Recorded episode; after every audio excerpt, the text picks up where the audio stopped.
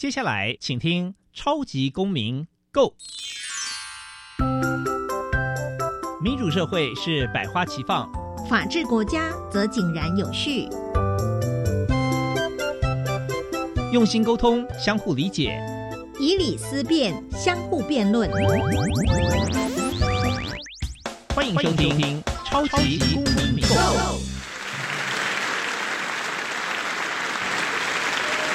各位听众朋友，大家好，欢迎再次收听《超级公民购》。本节目呢是由教育部所委托，由国立教育广播电台以及财团法人民间公民与法治教育基金会联合制播。我是今年的节目主持人苏格格苏明祥。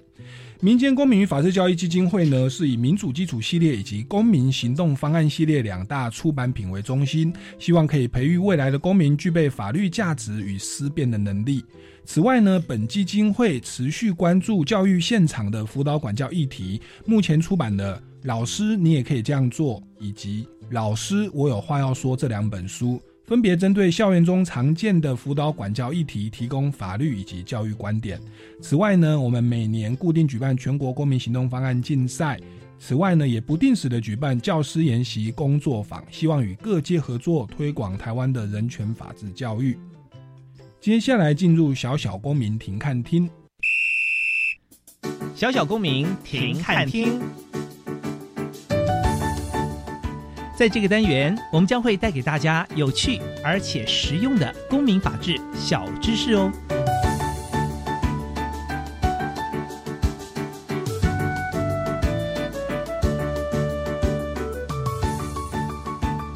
当校园中出现许多辅导管教的问题，究竟教师在处理学生问题时可以怎么做呢？校园中管与教的界限又在哪里呢？法律与教育之间的关系该是相辅相成，还是井水不犯河水？这些都是值得探讨的重要议题。有鉴于此，民间公民与法治教育基金会。持续关注教育现场的辅导管教育议题，目前出版了两本书，《老师你也可以这样做》以及《老师我有话要说》，分别针对校园中常见的四十九个问题和五十九项问题，提供相关法律与教育观点、处理建议和延伸思考。成员也持续的受邀到校园，对于教师做相关的宣导。以协助更多的教师可以妥善处理校园的辅导管教问题，同时促进校园中的民主法治精神。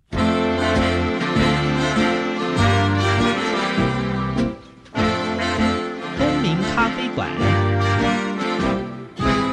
倒杯咖啡，跟我们一起在公民咖啡馆分享近期最具代表性的公民时事。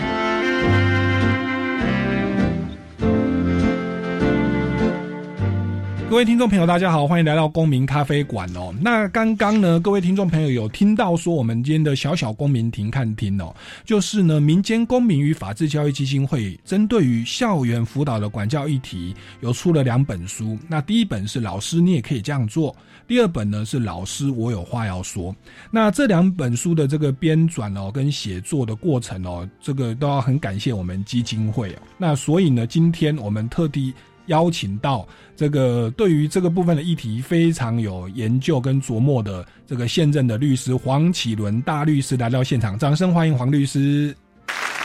各位听众，大家好，师哥你好，我是黄启伦律师。是那黄律师他本身是职业律师之外哦，这个学经历非常的多。那目前也是我们民间公民与法治教育基金会的执行委员哦，是不是在跟我们听众朋友简单介绍一下自己的学经历背景呢？我讲不完，对不对？可能要讲一个小时。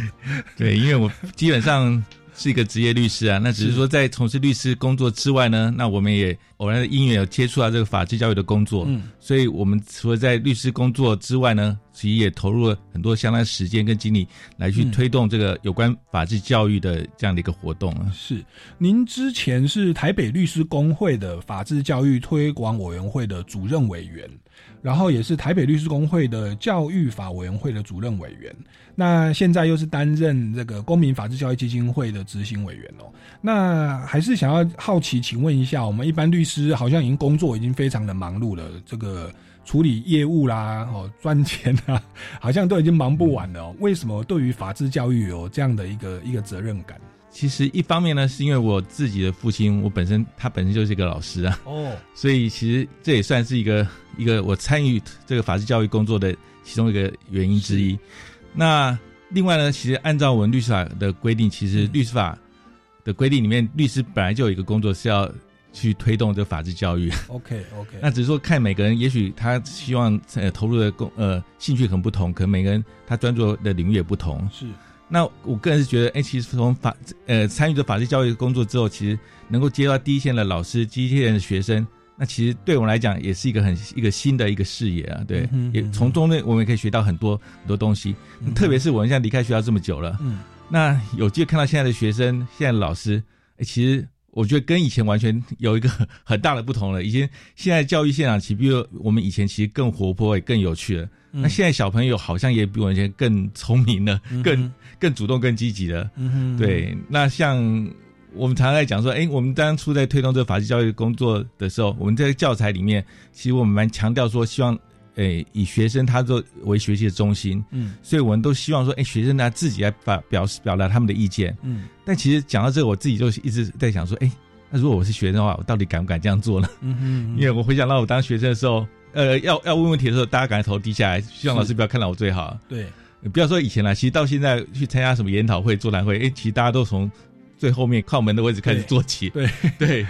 但是迟到才坐第一排，对对对，哎，但是我觉得现在小朋友其实比我以前更活泼，也愿也更愿意来把他的想法告诉我们。那我觉得这其实就是一个我们公民法治最最基本的第一步，就是你要让我知道是什么，而且我能很清楚的告诉你我想要什么。是。来这样的基础上，才能互相来沟通讨论，然后大、呃来去追求到一个大家也许都能接受，也许不是都满意，但是都能接受的一个最后的一个共识对，像我跟黄律师，可能我们在求学的过程是有被老师打过、体罚过的吧。但是等到我们长大了哦，大概我们同学都开始当上老师，哎，发现哎，学生的人权观念跟我们以前那个年代完全不一样，所以就变成老师在教育的过程会有一些东西要去调试，那也因此产生了很多的问题哦。那在这个调试的过程，就是黄律师这边，也就是在基金会就出版的这本书，叫做呃，老师你也可以这样做。那那后来也出了第二集啊，叫做《老师我有话要说》。那是不是也跟我们听众朋友介绍一下、哦、这两本书它的产生的缘起？当初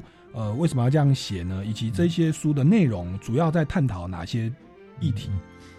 嗯，其实，在我们基金会的这些热心的志工或律师，嗯或执委，我们去在宣导这个相关法治教育的过程中呢，当然有我们其实原本希望是推动对学生的一个法治教育，嗯。但是我们希望说，哎，不是只单纯是我们律师或懂法人去跟学生讲，更重要的是，我们老师应该平常就要把法治教育的观念去灌输给学生。嗯。所以原则上，我们大家原则上是针呃是大部分是针对呃老师来去做一个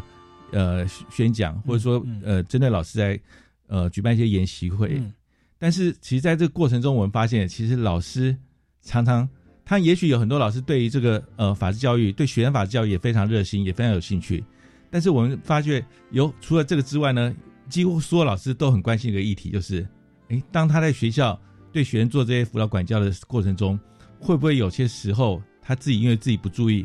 反而他因为做了某些的辅导管教，嗯而被学生被家长告，嗯或者有没有违反法律规定？嗯所以其实我们呃在这过程中，我们发现，哎，这个其实也是老师非常关心的一个的议题。嗯那这个事实上给跟学生他有一个息呃的权益也息息相关。同时呢，我们觉得如果老师他本身就能遵守法律的规定，有一些法治的的基本概念化，那同时嗯他也可以当做一个学生的一个表率，嗯也同时呢让学生呃从小就能培养一个符合呃法治社会的一个基本精神的一个。嗯一个学生的公民，对，那所以呢，我们在后来呢，呃，发现这样的一个呃议题之后，我们也是透过大家共同讨论，那我们把找出几个说，哎，找出一些平常老师就特别关心的题目。那同时呢，因为我们也觉得说，我们自己担任法律的，好像也是这观点可能也稍微可能偏向法律，也许有些呃过于狭隘，所以我们在这个同时呢，我们也找了一些热心的老师来跟我一起讨论。嗯，等于说针对这这些问题呢，我们可能除了呃按照法律规定，它的有什么样的规定或法律观点是怎么样之外呢，我们也希望老师从他教育的观点，嗯，从辅导观点来告诉你说，哎，这种问题的时候，除了法律之外，他还要怎么做会比较好？嗯哼，那希望大家共同来讨论一个可能比较适当的一个方法，也可以让呃当做一个老师在教育第一在教育的现场里面。他能够做任何辅导管教，他能够呃依循的一些原则。嗯，所以基金会在推广这个法治教育，是透过老师对老师进行教育研习，然后让老师再去影响学生。是，而且在这个过程是放弃法律人的本位主义。是，我们刚刚前面有提到说，我们是针对校园辅导的管教议题，提供法律以及教育的观点。是，所以与老师之间的对话跟交流其实蛮重要的。那在其实我们未来几集是不是也可以邀请这个学校老师，像是之前来过我们节目像林涵体老师，也许就可以跟黄律师来进行一个空中的对话，对，看法律跟教育观点在面对同一个辅导管教议题，我们着重的点跟切入的的程度可能会不一样哦。对，那像您就是呃，针对这么多的议题，就提供就就是参佐老师的意见啊，法律的意见就。写成了基金会就写成了这两本书哦。那我想请教一下哦，那像你们提供的这个东西，像就是这个法律的观点哦，教育部或主管机关，它有没有一个比较呃可以依据的法令？就是说，就是老师在辅导管教的过程，呃，它的尺度在哪里？我们目前政府有没有一个相关的规定？呃，其实，在早期啊，呃，其实教育部本来有制定一个教师辅导与管教学生办法，嗯，那。呃，我们现在上网去查，其实大家如果能上网查的话，可以发现，哎，这个这个办法其实在九十二年就废止了。九十二年就废止。那其实有些呃比较熟悉教育法的，其实律师在早期比较少。哎，其实有的律师一查到，哎，说被废止，以为说，哎，这个办法都废止了。嗯。那其实它废止意义不是说这个办法我们不要了。嗯。那其实是当时是认为说，有关教师辅导与管教学的办法，其实应该要授权每个需要。跟他学生学校的个别的状况而去制定，嗯，那同时也是希望这个学校的学生、老师、行政人员、学生都能参与这办法制定，嗯哼。所以其实后来教育部还是有制定一个，呃，学校定定教师辅导与管教学生办法的注意事项，嗯哼，等于说是让呃提出一些基本原则，让学校在制定这个辅导管教学生办法的时候，能够呃依循的一些原则、基本原则。是。那特别是在呃一百零五年的时候，嗯，那其实我现在我们知道，现在随着这个学生的呃权利意识还有法治观念越来越进步，那其实我们在一一百零五年的时候，其实又再重新再修正了呃大修了一次这个呃注意事项的内容，其实把我们一些法律的一些很基本原则。常一般人都可以听到说，哎，我们要符合比例原则，嗯，要符合程序正义，嗯，这些一些呃，我们法律上的最基本原则，其实都放到这个注意事项里面。那希望呢，学校在制定这办法的时候，都能依据这办法制定一个最符合自己学校的一个呃辅导与管教学生的一个办法。对，是。那我就是其实就如一开始所说，我跟黄律师小时候可能被打大的啦，帮帮我们自己研究行政法，在在读书。我记得以前的大法官解释是说。像学校如果在管教学生，例如说你要把我退学，学生可以说我的身份受损，我的受教权受损，然后可以去告学校说，让法院来介入，哦，来判断这个退学的处分合不合法，要打行政救济啊。但是好像这个观念现在越来越开放，好像学生动辄都可以告学校，是不是？这个大法官解释是不是态度有一些修正？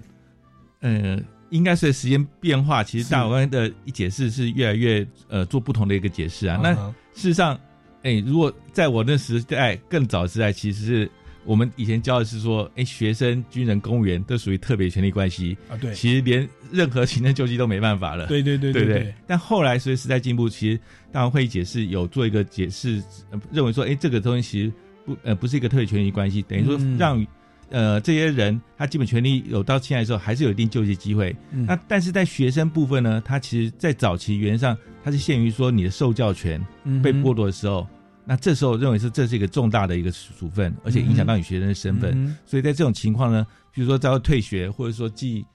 三大过吧，三大过就是也是要退学嘛。嗯，对。那这种时候，类似这样情况的话。在这种情况下，可以让学生可以对这学校这些重大处分提起行政救济，比如诉愿，然后行政诉讼。嗯，在后来的大王会议解释，其实实际上后来又做了另外一个解释，嗯，他等于说针对，但一开始因为当时请求的请求解申请解释人是一个大学生呢，嗯嗯，所以其实他那个解释其实一开始就讲说，哎，大学一个大学自治的观念，所以他认为说，哎，除了受教权受到侵呃侵害的时候可以请起行政救济之外呢，嗯，那事实上。大学生他虽然身份是学生，但他还是一个国，还是一个国民，一个公民。嗯，哎，至少是他一个国民。嗯，所以他的基本权利还呃，其实是一样受到我们宪法保障。嗯，并没有因为他是学生，就说哎，他的其他基本权利就不受保障了。所以只要当他的基本权利受到侵害的时候，嗯，纵使他没有影响他学生身份，他还是在学校，呃，还是可以继续在这学校来就读的话的时候，但是这样的情况下，如果他的基本权利受到侵害的话，还是可以提起行政救济。嗯哼，这个解释出来之后呢，其实，在学者这些实务界里，其实有不同的呃解读啊。因为他这个解释一开始讲大学，嗯，所以有些人认为说，哎，是不是只限于大学？嗯，呃，大学生如果受到这种基本权利受到侵害的时候，也可以提起行政救济，是不是只限于大学生？是。那高中以下是不是有适用？对，其实一直有在学一些在实务界跟学者都有不一样的见解。那很多呃行政法院的法官。也对这一部分，他就因为大会当初的解释是写大学，对，所以也是不敢说，哎，对这部分其实蛮多还是采取比较保守的见解，说认为说，哎，原则上在高中以下学生话，除了刚才讲说那些退学或者是呃影响到学生身份的这些行政处分可以行行行政救济之外呢，是那其他很多的一般的一些处分或处罚，原则上。呃，实物上还是有相当多的，我们看到相当多案件，其实是认为说是不能提起这个行政救济的。嗯哼，对。那去年的时候，其实大王又做了一个呃，西对大王会解释，那这次就很明确的认定说，其实，在高中国中小学，他的这个学生，嗯，他只要他的基本权益受到侵害的时候，一样可以提出行政救济。嗯哼，嗯哼。那我想这个东西，也许我们就像刚才苏格讲说，哎，有些老师或者说我们看到一些报纸，一些家长或者一些老师看到说，哎。怎么可以学学生可以告告告老师，可以告告学校了？嗯，但其实原则上，这个告学校，其实它只是透过一个行政的救济的程序，嗯，来去确认学校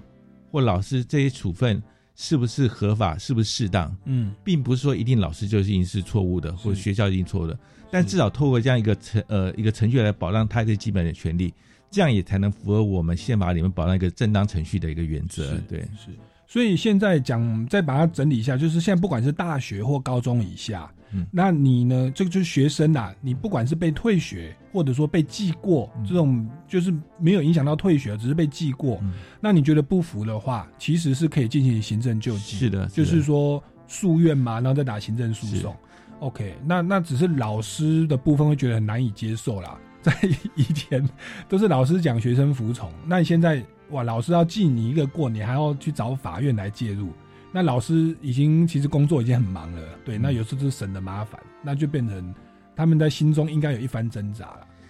对，但是其实我们常常讲说，哎，像我们办一些案子，譬如家暴案子，常常有些人讲说，哎，很多家暴的施暴者实际上小时候就常常受到家暴。嗯嗯。对，那其实我们我自己在想说，哎，是不是如果我们从小就要学的时候，你对老师不能反抗，只要老师讲都是对的，嗯，那他只觉得有什么不满的时候，只在心中自己一直在觉得不平而已，对。但是他没有一个正当程序让他去呃寻求救济的话，那我觉得他以后等到他真的成为，譬如老师真的父母的时候，嗯，那他是不是还是用这样一样的方法对付自己的小孩，对自己对付自己学对待自己的学生？是。那我觉得这样的方式反而不是一个正呃一个适当的方式，我们觉得。你要有学生，让学生他自己能够觉得说，哎，今天我真的是受冤枉的，嗯，我真的没有做错，老师可能有些东西没调查清楚，嗯，那在这种情况下，让他有个适当程序去寻求救济，我们就认为说，在这样的情况下，反而让大家都能讲清楚的话，反而呃不才不会影响到这个学生跟老师间的一个一个一个互动的关系，嗯不然只是学生只是单纯说，因为老师我就要服从你，嗯，其实。在老师里面看到的时候，嗯，其实学生根本就不会尊敬你，不会去尊重你，也不会去服从你，嗯那只是一个表面的尊重。我们觉得这个其实是没有太大的意义的，对。嗯嗯对，圣经说什么？我们爱是因为我们先被爱了。是。那一样，我们会家暴别人，是因为小时候有被家暴。那一样，当老师，我我跟黄律师小时候被老师体罚。那可是我们当老师时候本来要体罚的，哎，现在不行了。就我们刚好卡在那个，我们小时候是被害人哦，我们长大是不可以家暴于别人。那由由此可是从刚刚的那个什么记过跟退学，哎，我们早期是大学生被退学才可以去告老师。后来变成大学生被记过，被记一个小过，一直大过也可以告老师。那到现在已经变成是连高中生被退学或被记过都可以告老师了。所以由此可知，那个辅导管教的观念它是与时俱进，不断的在更新，不断在挑战我们当老师的人的这个习惯哦，跟小时候的成长观念。所以因此也就衍生出了这个在辅导管教有很多的问题哦，包含黄律师刚刚说一百零九年有修正的，就是教育部那个。呃，各级学校定定辅导管教办法的注意事项，是一百零五年，对，一百零五年，是是，一百零五年的时候，二零一六年的时候就定定了这个。那这个东西也把行政程序法什么比例原则啦，很多很多人权的保障规定都带进来。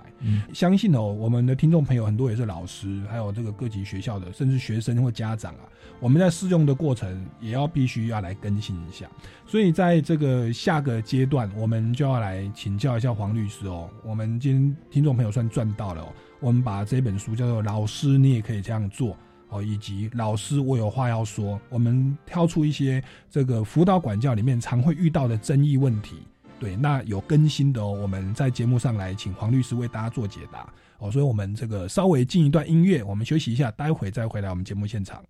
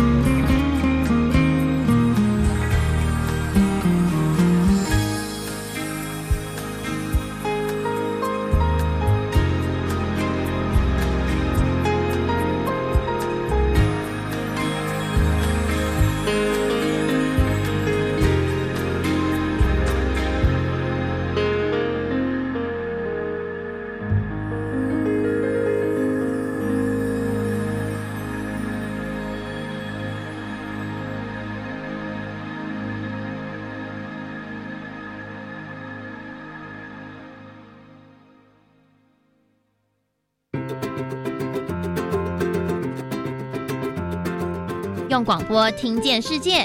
用英语前进世界。Into the World，带你翱翔欧美英语之旅。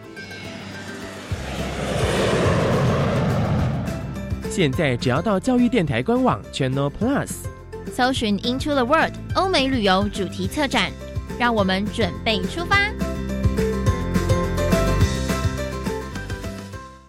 大嫂，听说大哥车祸，人还好吧？劳保补助的申请，我可以替你办。不用麻烦的啦，我上次去医院有认识一家专业的管理顾问公司，可以帮忙申请。哦，大嫂，那是劳农保黄牛，他们都是先假意帮忙申请，然后收取不合理的高额佣金哦。劳保局提醒您，劳保各项给付的请领手续简便，劳工朋友自己办理就可以了。有疑问可以直接打电话问劳保局，或到劳保局办事处查询哦。以上广告由劳动部劳工保险局提供。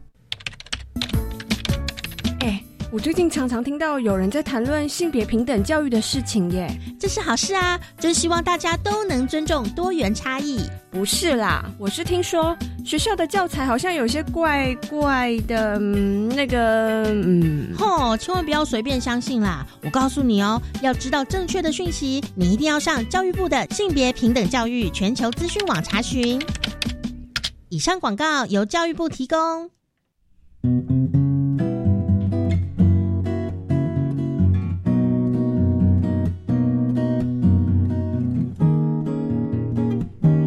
我是苏命苏米恩，你现在收听的是教育电台。哦，朋友们就爱教育电台，耶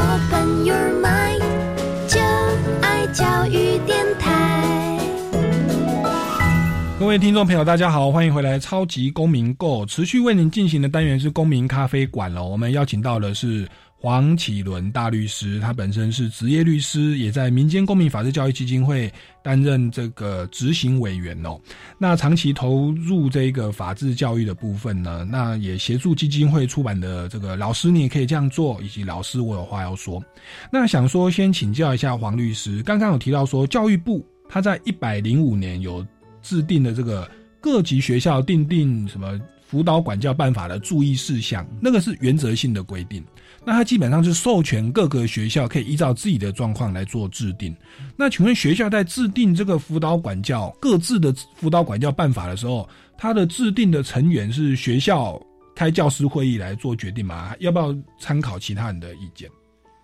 就像我们国家制定宪法一样，都是要要经过全体的人民共同选出来代表来去参加这个制定宪法的的过程。嗯哼那其实我们也希望说，这个办法呢，其实它对规范的对象可能很重要一个就是学生，嗯哼所以我们也希望说学生他能发表他的意见。嗯那所以说在这个呃注意事项里面，他特别明定说，诶学校订定这个辅导与管教学生办法的程序呢，他有特别明定说，他应该要循着民主参与的程序，嗯。那经过合理比例的学生代表、教师代表、家呃家长代表以及行政人员代表参与会议讨论后，嗯哼。然后再将这草案内容与适当的方法公告，广泛听取各方的建议，嗯。必要时要举例办公听或说明会。嗯。那其实在这里面也特别讲到说，如果呢是高中以上的学校呢，他学生人数应该要占会议人数五分之一以上。嗯。那国小、国中呢，他要占这会议人数的十分之一以上。嗯嗯那我想，如果这些办法呢，都是这些学生有经过学生参与，也是学生真正觉得诶他们想要的办法的话，那而且经过他们呃的表达意见后制定的办法的话，我想他们也更愿意能遵守这样的一个办法，嗯哼而不是觉得说，哎，这只是老师规定的，这妈妈规定，这妈妈规定的，嗯那其实他更就觉得，哎，这个东西就是你大人想要来压迫我、来管教我的事情，而不是他自己觉得他从来没有参与过。那我想有机会的学生参与的话，也许能让学生更愿意去遵守这些规定了。是是，而学生可以表达适度的意见。那是那当老师在制定的时候，可以呃预先想到他这样硬规定哦，反而会引起反效果。是对，所以这个这个这个办法其实是很棒，它等于把行政程序法那种公听会的概念，是哦，这个当事人陈述意见的概念都拉到校园辅导里面来。那其实对于学生的这个民主权利的概念、公民的概念的提升，其实是很有帮助的、哦。是的，嗯，好，那所以这是我们现在的制定的一个合理的比例哦。高中要五分之一，那国中、国小至少要十分之一是学生代表。好，那接下来就要来请教一下这个辅导管教办法，我们实务上很常发生的，就是我刚刚说，我跟黄律师小时候都被老师打过，我是被打到国一，那个时候是怎么样啊？那个老师他说我，他说我成绩比较好啦，所以我每一科小考都要九十分以上，所以我只要考不到九十分哦，差五分就打一下哦。那有一次我就是真的考个八十分，就被老师打了。那那像这样的规定，我我记得是辅导管教办法，现在已经开始有说不可以因为学生的成绩表现而予以体罚，还是说其实现在体罚是全面的禁止？在目前的现行法哦，管教啊、处罚啦、体罚这个上面有没有一些限制哦？那这个他们之间有没有不同啊？管教、处罚跟体罚，他们在概念上有没有一些不同？从以前到现在，其实就很明确规定，学校不能因因为这成绩。来去对学生做处罚，不止体罚，也是是不能因为成绩来做呃这个处罚。这是从我们小时候就这样了吗？其实理论上应该是这样子。哦，那是我小时候老师违法了。对，因为 这个呃，教师在辅导管教学生，他的目的不是让你更呃成绩好，而是要能呃你在那个一个学校的环境里面能够好好的去生活，去去求学。是。那其实跟成绩并不能并不能以成成绩。不好来当做一个处罚的一个事由，对，是的，是的。那事实上呢，嗯，在我们这个刚才有提到说，教育部制定的这个呃教师辅导与管教学生办法的注意事项里面，它特地有对管教、还有处罚、还有体罚都有制呃都有明文它的一个定义。对，那他想说管教呢是教师，他是基于这个辅导管教的目的，对学生强化或导正的行为所实施的各种。有利或不利的，或集体的，或个别的一个处置。嗯，那至于说处罚呢，他的定义则是说，是教师在教育过程中，为减少学生不当或违规的行为，对学生所实施的各种不利的处置。嗯，包括合法妥当以及违法及或不当的一个处置。嗯哼，违法处罚包含体罚、OK，诽谤，甚至公然侮辱或是责骂。哦，这都包含。那所以说，原上处罚。呃，合法的话，哎，有处罚，它可能包含的是体罚，但体罚这部分是违法的，所以说我们是不能施以体罚。那至于是体罚呢，它定义也有也有也有一个清楚的定义，他说是教师在教育的过程中，基于处罚的目的，嗯，亲自或是要求学生 自己或第三人，嗯，对学生施予的身体施予强制力，嗯，或责令学生采取特定身体的动作，嗯，使学生在身体在客观上受到痛苦或身心受到侵害的行为。OK，所以所以这样讲的话，管教它是包含有利跟不利的措施，它是比较上位的概念。是是。啊，处罚是属于不利的措施里面，可是它又包含合法跟不法。对对，那在不法里面就是叫做体罚，体罚是不不法的一种。那体罚是包含身体的措施，让他感受到痛苦。哎，那我就就请教一下黄律师，我小时候是被藤条打手心的。当然说那个老师好像，我待会要问一下你了，他是好像有经过我们家长会，大家同意老师可以打小孩，这样子的授权到底 是不是合法？那再就是说，哎，体罚是身体的动作，那例如说老师他今天不是拿藤条打学生，他是要学生青蛙跳、交互蹲跳、跑操场，或者是就罚站。对，那这个东西我们目前的规定又是如何？嗯，不知道苏哥，你以前除了被打之外，还有 是接受哪种体罚吗？扫厕所啦，然后呢，跑操场啊，嗯嗯，对，那那哦，我以前曾经有被打过耳光，对，小学的时候是。那这个体罚的强烈程度，随着我年龄长大，老师越来越越不敢动作，可能怕我们会跟家长讲还是怎么样？对。那其实，在这个 呃刚才提到这个注意事项里面，它其实有呃举例说明几种叫可是很明确的体罚行为，但不以不以这几样为限啊。是。那他有举例的说，譬如说。像殴打、鞭打、打耳光、嗯哼、打手心、嗯哼，甚至打屁股或打身体任何部位，其实这个很明确都是属于这体罚。是你要求学生去这样做，或第三人这样做，一样是属于体罚。譬如说，我现在看到之前啊，现在应该很少老师会这样做，但我之前曾看到老师说，哎，要求学生互相打。他说，哎，这不是老老师没有对你做任何体罚，这是要求学生互相打的，教唆犯嘛，一样嘛。对，那这种其实在这里面也很清楚的，呃。定义说，这样的行为就是学生要求学生自己或第三人对学生身体施以强制力的体罚。那比如说，要学自己打耳光或互相打耳光，这个也是属于体罚。嗯哼，那另外呢，还有就是说，虽然没有打，但是可能要求他做一定的动作。嗯那常刚才苏哥有提到说，比如以前常交互蹲跳或半蹲，对，那甚至我我自己没看过，但是可能在电视电影看过什么拿水桶，像少林寺哦练功一样，拿拿水桶这样举，提着对提着水桶，是或者说很其他很多动作，那这些动作如果可能造成身体的的呃不适，甚至造成身体伤害的话，也都更可能构成体罚。是。那另这个其实，在实际上也有类似的案例。我记得之前曾经忘记在九几年吧，很曾有案例，就是因为学生要哎老老师要求学生去做交互蹲跳，嗯哼。我忘记好像一百多下一下下，那就后来因为学生可能他个人体质好像有后来变成那叫呃横纹肌溶解，横横膈纹肌溶解，哦对，是是造是。造成他的一个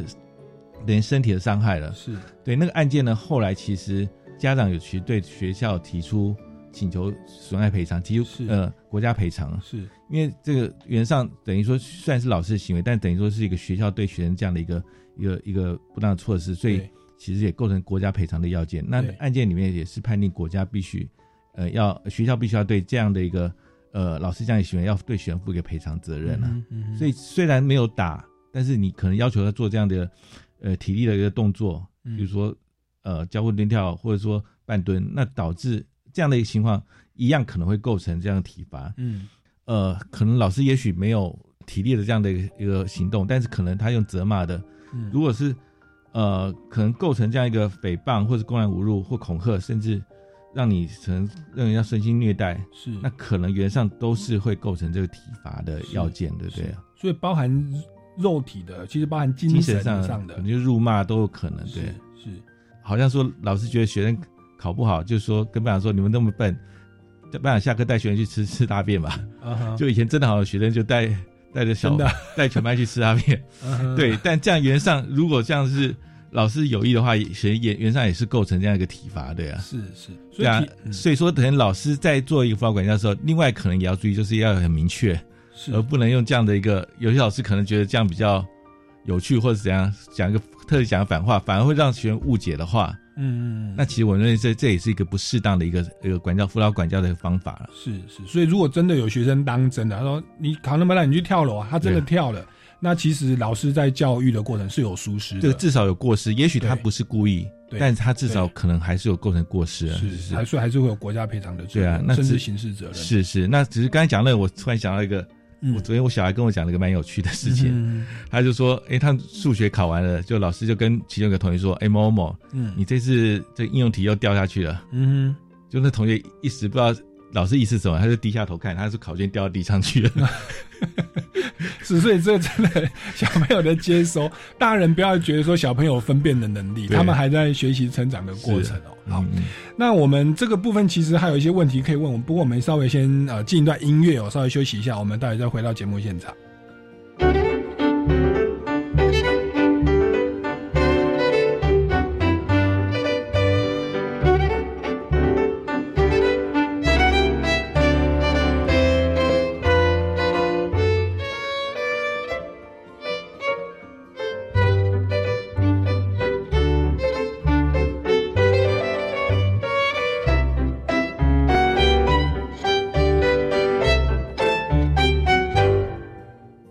位听众朋友，大家好，欢迎回来《超级公民购》，持续为您访问到的是黄启伦大律师，同时也是民间公民与法治教育基金会的执行委员，长期这个关注啊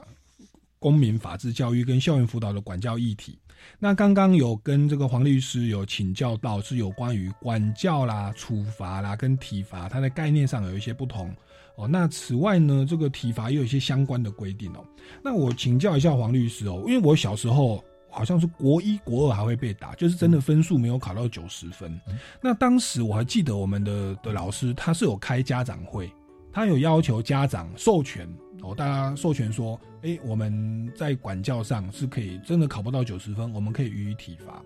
那请问，如果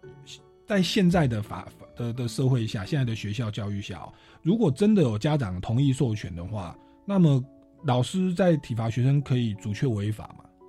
呃，其实，在过去也常常看到老师用这样的方式，他觉得，哎，只要家长同意就没有问题。但事实上，我们刚才讲说，之所以不能体罚，并不是因为说你没有经过家长同意，并不是说因为侵害到家长什么权利。嗯那原则上，学生他是一个，也是一个主主体，嗯他并不是属于家长的财产啊。是那所以说，今天如果说体罚是违法，教师对学生的体罚是违法的话，是那其实他并不会是因为这家长的同意而去阻却违法，是因为他本身就侵害不法侵害到学生他的一个身体健康的权利。嗯嗯嗯嗯那这些权利应该不是属于家长所有的，OK，所以而是而是这个学生自己本身有的基本权利。OK，所以我们一般的观念认为家长可以打小孩，这是错误的，这是家暴嘛？民哎对。因为民民法有说，父母在什么必要范围内得惩戒小孩，包含体罚吗？惩戒权原上，原上我们认为说，可能如果造成伤害的话，一样是属于不法的不法的，就是我们现在讲哦家暴行为啊。OK OK，对，因为其实现在小朋友，呃，我至少我们知道，哎，其实小朋友也许不知道什么是家暴，对。但小朋友都很知道是要是遇到呃爸爸妈妈打你的时候要打一一三，对，是。对。但我自己常常讲说，哎，其实知道要打还来得及打一一三的人，通常是不是被家暴的？嗯是如果真的被家暴的话，应该连打一三都来不及了。是，对啊，所以我有的时候会开玩笑，我说如果我小时候就是有听过我们这个节目，那大概我们应该要到不少赔偿金，因为我们那个时候真的觉得，哎、家里的体罚，至少说罚站啊、罚跪啦、这种东西，一般原则上解释啊，我认为说，虽然民法有规定说家长有对子女有一个嗯。惩戒权，嗯。但这惩戒权范围内应该是没有包含到体罚这个部分。了解。等于说，如果构成体罚的话，家长自己做就可能构成家暴了。对，如果这种他同意别人说来打自己小孩的话，那一样这样的行为，呃，不会因此而这阻却违法。对啊，因为他自己就没有权利可以打对对，好，那所以这个在观念上真的跟我的成长环境，可能跟我们这一辈的成长环境是不一样的哦，所以大家千万要注意哦，并不是家长会有这个家长授权说 OK 你可以打小孩就没事。哦，其实我目前包含家庭里面禁止家暴，学校里面禁止体罚。好，那我想说，接着再请问一下，因为体罚它现在照刚刚讲，包含肢体的殴打，OK，然后包含精神的虐待、公然侮辱啦、言语侮辱啦，哦，那另外有说交互蹲掉也不行。那我看到这个辅导管教办法有一种比较轻微的叫罚站，然后罚站。那在罚站的部分，是不是这边也有一些具体的规定？原则上，如果只是站立反省，对那原则上呃不会被认定是一个体罚。OK，对，但是只是它还有一定的限制，有一定的限制。哦是是是那目前的规定是说，它一次最多是一堂课，啊哈，那每天呢，它可能最多是不呃不能超过两小时。是对，那当然除了这个部分之外，可能老师在做罚站的时候，可能还是要注意其他，譬如说，因为学生他在学校他的受教权还是要受保障的。嗯，那除非说这个学生在课堂里面他的一些行为已经影响到学生上课，其他同学上课的权利的话，原则上你可能还原则上不能剥夺这个，虽然被罚站，但是还是不能剥夺他的受教权。嗯哼嗯对你，我们常常有看到可能，哎，叫学生坐到外面去，站到外面去，甚至坐到外面去，嗯那导致他可能没办法好好上课。我认为这样的方式，虽然是他时间是呃符合我们这样刚才讲的注意事项他的规定，是但这样的方式呢，可能也可能我们认为会构成说一个不适当的一个一个呃辅导管教的一个行为，对啊，是，所以应该要让他罚站在教室内罚站，他要站着听课了。对对 OK，然后罚站其实不算体罚，他算正，他是属于正确的辅导管教办法，但是要符合那个规定。对，就是可能超出这范围内，可能也许就会构成被认定是这个体罚，对啊，是。那所以你说一堂课就要就是只能罚站一堂课嘛？一次一堂课，一次一堂课。对 OK，假设他第一堂课讲话，然后就罚站，罚站，然后下课休息十分钟，嗯。第二堂课再罚站，嗯，那这个时候再下课休息十分钟，第三堂课又讲话，嗯。然后又罚站，那这个时候可能老师就要注意，我们要要去累累计 他前面第一堂课跟第二堂课罚站了多久，因为整天加起来不能超过一百二十分钟，两小时，对两小时，那这个就是涉及到小学、国中、高中的每堂课时间不一样、哦，是是，对，所以这个要算清楚哦。对啊，因为据我了解，现在国小一堂课应该四十分钟，那国中是四十五分钟，那高中应该是五十分钟。是，其实他们最严厉的处罚是什么？尤其是小学生，啊哈，其实不是罚站，是比较不能下课，这个反而是最严厉的处罚。是 不能下课。对啊，那下课是要让他继续坐在教室。对下课要继续坐在教室，反正对小朋友来讲，这个是比较严严比较严厉的处罚。那这个是正当的辅导管教措施。如果只是在教他在教室里面坐坐在坐在位置上的话，原则上一样说，如果没有太呃时间太长，或者说你不准他去上厕所，或者不准他去做、喝水吃东西，那原则上没有影响到这些基本的身体身体呃身体健康或身呃一些基本的需求的话，原则上还算是合法的一个辅导管教的行为啊。是是是，所以那那好像包含说罚站的过程，其实如果他真的要上厕所，老师也要让他去啊。当然是对对对，嗯好，所以这个是，所以我们老老师在辅导管教学生的时候，其实真的要好好来注意这些事项哦。现在已经这个就是，其实人权的观念啊，确实本来就是我们值得要去加强的哦。好，那我想说，再接着请教黄律师，因为这本书里面其实有好多个问题哦，四十九个问题跟五十九项问题。我我再问一个，就是也是老师常常会遇到的，就是说，如果对于校园内层出不穷的窃盗案件，学校应该如何处理？我我讲我个人的经历，我在高中的时候，我不要讲哪一间学校哈，在我们电台的对面 哦，呃有一间学校，我们真的有有有有一年，我高三的那一年，我们班长哦，他收集班费哦，大概十万块，他就放在书包里面。结果下一堂课回来，他就跟我们老师说，那个十万块不见了。下课的时候，那十万块不见了。好，那当时我们就报给教官，教官也不敢说直接去报警了，报我们就先找教官。那教官那个时候就跟我们说，好，那我们现在大家哦就开始收书包，哦，然后呢也开始叫大家到厕所去找，去搜寻学校，因为我们估计窃贼应该是学生。那学生还没放学，所以我们估计那十万块应该在整间学校的某一隅啊，某一个角落。好，那请问，我现我们现在回顾了，我们现在用现在的标准来看一下这个案例。那如果说我们今天校园内真的发生了窃盗案件的，学校呃可以这样子搜索学生的书包嘛？因为我们如果依照刑事诉讼法，好像要跟检察官申请搜索令嘛。那那那那这样的过程，这个。现在我们学校到底要如何处理是比较正确的做法？嗯，原则上我们想说，其实，在一般情况，就刚才苏哥提到说，哎，其实没有正当理由的话，警察、检察官也不能随便收收我们的人民的东西。对啊。那在学校里面呢，我们在讲说，学生一样是一个国民，所以他的基本的隐私，还有他基本的权利都受到一个保障。嗯。那所以，其实在这个办法里面，他呃也有大概做一个原则上规定说，原则上除了有嗯很明显的证据。嗯、或者说能确认说，哎，犯罪嫌疑人或某些特定的学生涉嫌犯罪，嗯，呃，那或者有期待说，我们这另外有特别规定说，他是有期待，比如说枪械、刀械，嗯、或者说毒品的话，嗯哼，原则上我们是不能去任意搜索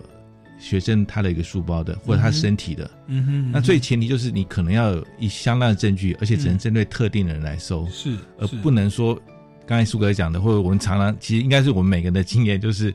大家全班下课都不要走，把书包全部倒出来。嗯，其实这样的方式原则上是一个不适当的一个辅导管教方法。对我那时候觉得奇怪，你就怀疑我是嫌疑犯嘛？是，对对。那其实我们在第一线也常看到听老师问这个问题啊。那其实老师，我想老师没一个老师愿意说去故意去侵害学生的这个隐私，但其实很多老师其实都是因为家长的压力。Uh-huh. 因为其实很多家长觉得，我自己小孩到学校里面，所有事情老师你就要负责，钱掉了老师就负责要找出来。是，但我常跟老师说，其实我们当然要努力啊，努力说，呃，预防不要真的发生。那发生的时候，尽量去三呃，尽量去调查，看到底是钱能不能把它找回来。嗯、但是老师的义务应该没有到达说一定要把钱找回来这么大的一个责任了。嗯嗯对，要不然这个检察官对。就让老师来做就好。对，因为我常举个例子说，我家记得有一次我家里遭小偷了，啊，然后我就就报警啊，因为我家住四楼旧公寓，那刚好有家邻居看到，因为警察来就跑过来问我什么事，然后他就跟警察说我是律师，呃，就发现那警察好像听到就诶就特别认真去查，还从因为是从后窗那样。哎，就跳进来的，那所以还去搜什么呃鞋印啊，什么指纹，还去真的去去收集，我也不知道真的这有没有用，但是最后一定是还是没找到，没有抓到啊。是，那我就想说，哎，警察有这么大权力，有这么大的强制力，嗯，他都没办法去保证说钱掉了一定没办法找回来。嗯，那老师为什么有要负这么大责任？说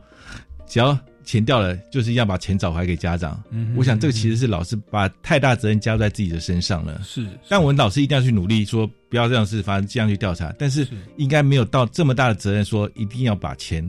有钱人钱掉了就要把钱找回来，这么大的责任了。对啊，所以，所以回顾到我小时候的那个案例，其实学校的老师他应该不能够普遍性的、无差别性的，全班的人都把他当嫌疑犯这样处理。是，其实学校是不是应该就直接报警嘛？对，真的找不到的话，只能报警了。对啊，OK OK。那其实我们在之前也有一个案例，那经过法院判决的，那我记得是某个高中，他就是钱掉了，就那老师的方式，我也觉得老师不知道怎么会突发奇想采用方式，大家用投票方式说，嗯，钱可能是谁偷的啊？是哦，对，结果就表被表决出来，那个偷的人他要赔钱，没有叫他赔钱，但是他那天第二天他就真的觉得他自己觉得自己被冤枉了，就辍学了。对，身体受到很大压力，是是。对，后来那个案子也是经过那个家长也是对学校提出了呃提出了请求，也是请求赔偿。是啊，那也是成立的，对。集体诽谤吧。对，而且等于对他的精神、他对名誉都造成很大的一个侵害，对啊。对啊。那那我也跟听众朋友讲一下，我们我学校那案例后来怎么样哦？后来我们真的搜索了，后来真的找不到。嗯，那真的找不到后，我们就开会，班会就就投票。嗯，那投票以后，我们后来就决定说，大家捐款帮这个班长分担了。所以我当时自己又贴了一千块，我们把那个钱补足。那还有一些差额，就让那个就班长他就是高中毕业之后去打工来还这个钱。嗯，对，那是后来处理的方法。那后来呢，很奇妙，他过了半年，有一位同学，他就忽然买了一台重机。我们就好奇，哎，你那个你怎么会有钱买重机啊？嗯，对，他说，哎，就怎么样怎么样这样。可是我们也不好意思说就是他啦，不能是因为说人家忽然买了重机就怀疑他。好，那总之这是小时候的的一段故事哦。那我们回到现在，就是除非我们有明显特定的证据，说是特定人才可以针对他。其实老老师在学校是可以这样去搜索特定人的啦。对，那那否则的话，可能就交给警方来处理。对，那可以跟树哥分享说，其实我们有看到老师说，哎，他曾问我说，哎。老师自己不收，叫同学互相收，这样合不合法？那那那当然也也变成教唆的。对，那其实这跟刚才这样说，哎，家长同意一样不能体罚。那这我想这种情况也是一样，其实也不能要求要求学生来互相来收书包的，对。是是。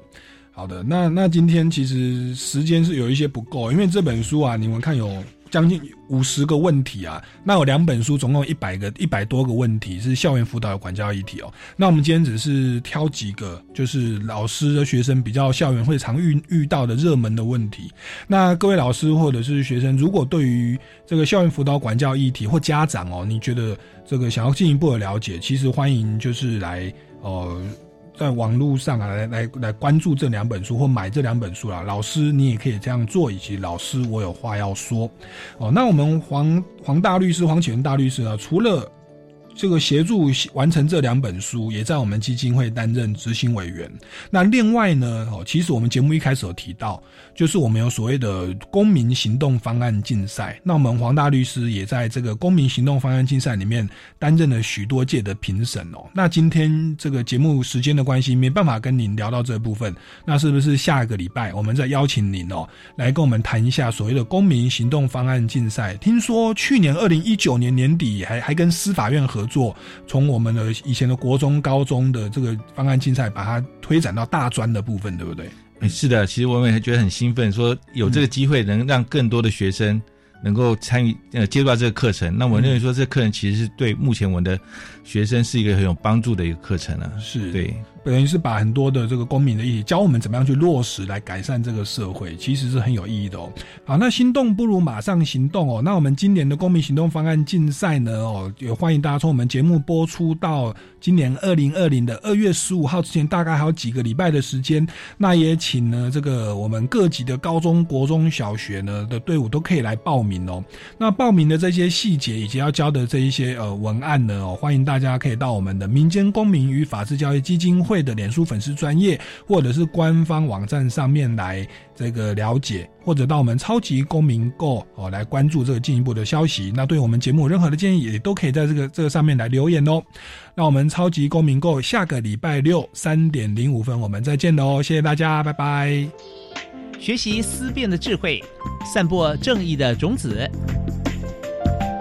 超级公民购是由教育部学生事务及特殊教育司。委托国立教育广播电台与财团法人民间公民与法制教育基金会共同制作。